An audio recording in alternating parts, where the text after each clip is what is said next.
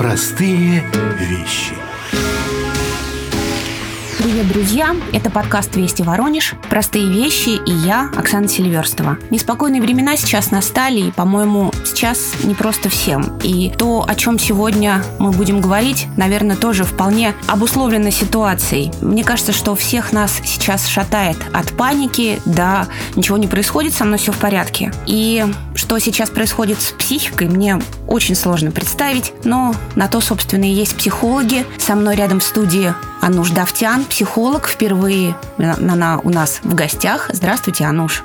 Здравствуйте, Оксана. Я вот честно вам скажу, меня, как это, Слово называется кошмарит. Просто объяснить не могу. Вот что-то такое, как будто закручивает. Избавьте меня от этого, доктор. Избавить точно не смогу. Я не волшебник. А вот разобраться с этим давайте попробуем. Ну, давайте хоть поразбираемся, потому что, ну, вот, допустим, нас в Воронеже миллион, в стране 145 миллионов. И, по-моему, ну, как-то все плюс-минус в одной и той же реальности существуют. Да, и вы знаете, человеческая психика сейчас испытывает колоссальную перегрузку. Почему перегрузка? Очень много информации, много новых ситуаций и задач, которые нужно спрогнозировать и решить. И все это надо делать быстро, в условиях какого-то стремительно меняющегося мира. Психика не успевает адаптироваться к таким быстрым изменениям. Но самое главное, что очень много энергии сейчас уходит на переживание угрозы базовой безопасности. Что это? Это и страх заболеть, и страх остаться без средств к существованию, без предметов первой необходимости. И также очень много энергии уходит на переживание неопределенности. Психика плохо переживает это состояние, и мозг пытается все время найти какой-то выход, какую-то ясность для себя определить. Знаете, вот я вас слушаю, у меня такое ощущение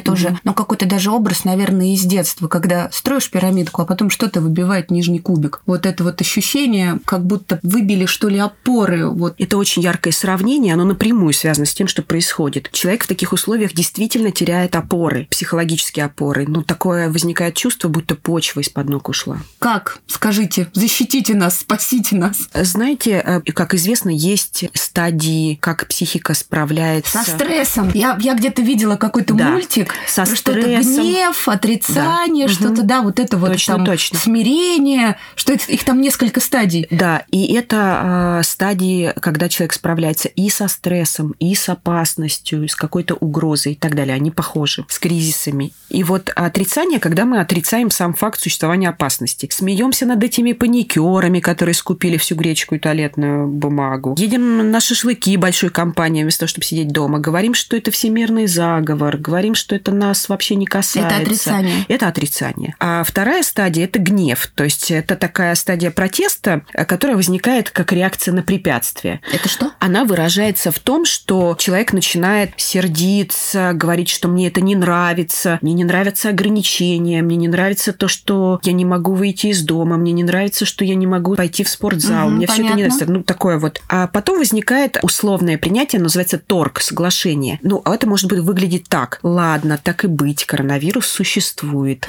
Так и быть, я даже готов переболеть, но в легкой форме. Так и быть, я готов поработать на удаленке, я готов потерпеть. Такое соглашательство. Да, да, да. Немного решения по отношению да. к реальности. Там, я готов немного пересмотреть свои расходы, как будто мы торгуемся с жизнью, да, пытаемся договориться на каких-то выгодных для себя условиях. Есть стадия депрессия, то есть когда не удается хорошо поторговаться. Ну, вроде сдался. Да, и такое возникает ощущение, что все безнадежно, бесполезно, выхода нет, какая-то апатия, какой смысл что-то делать. Но э, вы знаете, Оксана, в депрессии тоже есть смысл. Это э, странно звучит, но он заключается в принятии своего бессилия. Такая прививка от иллюзии, от собственного всемогущества. Единственное, важно не застрять в этой стадии. Ощущение, которое привносите вы сейчас в эту студию, далеко от радужного. Вот и, и все. Безнадегой. Ага. То есть вы сейчас переживаете... Вот что-то похожее что такое похожее на стадию депрессии. Слов, угу. Да, что-то похожее. Угу. Но вы знаете, человечество сейчас переживает психологический кризис, не только экономический. Это такое состояние, когда старые привычные механизмы не работают, а новые еще не сформировались. И тогда возникает такое ощущение турбулентности, когда внутри тебя все приходит в движение, что-то вроде персонального землетрясения. Но какое-то проживание вот этого собственного бессилия, оно полезно. И это помогает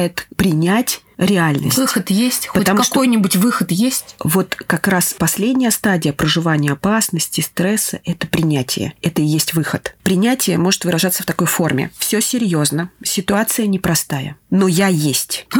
Мгм. И вот здесь очень важно активно искать опоры. Я уже немного понимаю про Да. то, что это такое опора. Ну, там, Мгм. допустим, оглядываться вокруг, там, смотреть, что вообще, Да, в принципе, картинка опорой. не подергивается, она вот стабильная, статична, вот что-то какие-то такие даже. А можно поподробнее про это? Да, что может быть опорой применительно к нашей сегодняшней ситуации? Историческая память может стать опорой. Это как? Чума, холера, тиф, испанка, чего только не было в истории человечества. И в Средневековье, например, люди были менее защищены, но все прошло, и это тоже пройдет. Вот так может работать эта опора. Опора на свою личную историю. Вспомнить какие-то трудные моменты в жизни, что вы справились, выстояли, продолжаете жить. Опора на социальные институты. На решение проблемы брошены большие силы. Вирусологи, биологи, медики, правительство, различные службы что-то делают, чтобы справиться. И тогда опорой может быть вот это ощущение, что я не один, я не один в этом мире. Опорой может быть вера в человечество, что мы справимся, потому что мы разумные существа, и мы обязательно найдем хорошее решение. Опорой может быть вера в себя. Я собираюсь жить, мне нравится жизнь, и я справлюсь. И даже, знаете, Оксана, осознавание своей смертности, как ни странно, может быть тоже опорой. Потому что это осознавание позволяет нам сильнее цепляться за жизнь, относиться к ней трепетнее, Да ладно? сильнее переживать ее ценность. Когда я понимаю, что моя жизнь в опасности, я начинаю мобилизироваться. Ну да.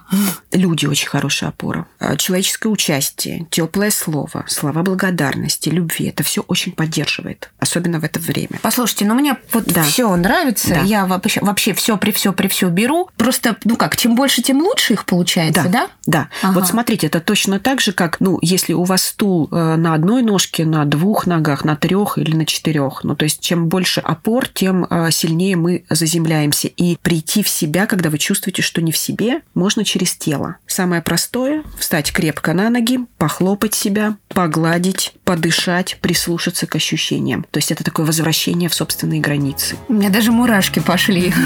Я как-то тоже сейчас чувствую, что нижний кубик в пирамидку постепенно возвращается. И прям оп. Я вот тоже сейчас так похлопываю себя, чтобы понять, что я здесь с вами. В общем, чем больше мы найдем в себе опор, тем проще нам с вами будет справляться со всем этим, я пока слова не подберу, тем, что с нами происходит. А сегодня с вами была я, Оксана Селиверстова и Ануш Давтян. Если вам есть что-то сказать, сейчас самое время. Да, я искренне желаю вам и нашим слушателям найти в себе опоры и укрепиться. Всего вам доброго. До новых встреч.